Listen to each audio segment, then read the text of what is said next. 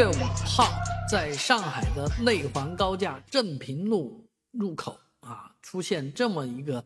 呃不文明的行为，而且这个事情真的让人非常的生气啊！说的是一辆大客车，还是皖 P 牌照的啊？这个大客车呢，这个别停一辆新能源汽车啊，这个很多人说这个新能源车应该可能是网约车。但是这件事情并不能说网约车的驾驶问题，而是这辆网约车呃被这辆外省牌照的大客车别停在那地方，呃，因为这个大客车是营运车辆了啊，那很多人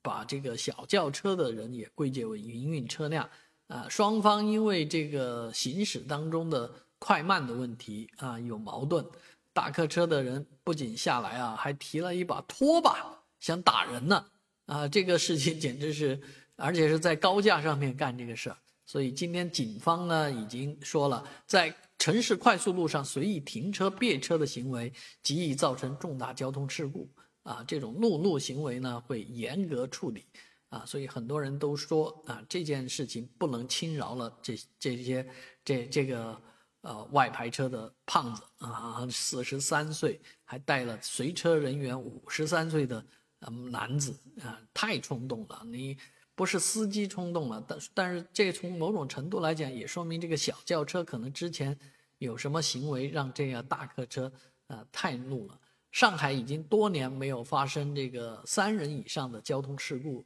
啊，死亡三人以上的交通事故了。那作为行驶大客车的人来讲，他对全车的人员应该负有责任啊，在。上海的内环高架上发生这样的事情，啊，绝对应该要严肃处理，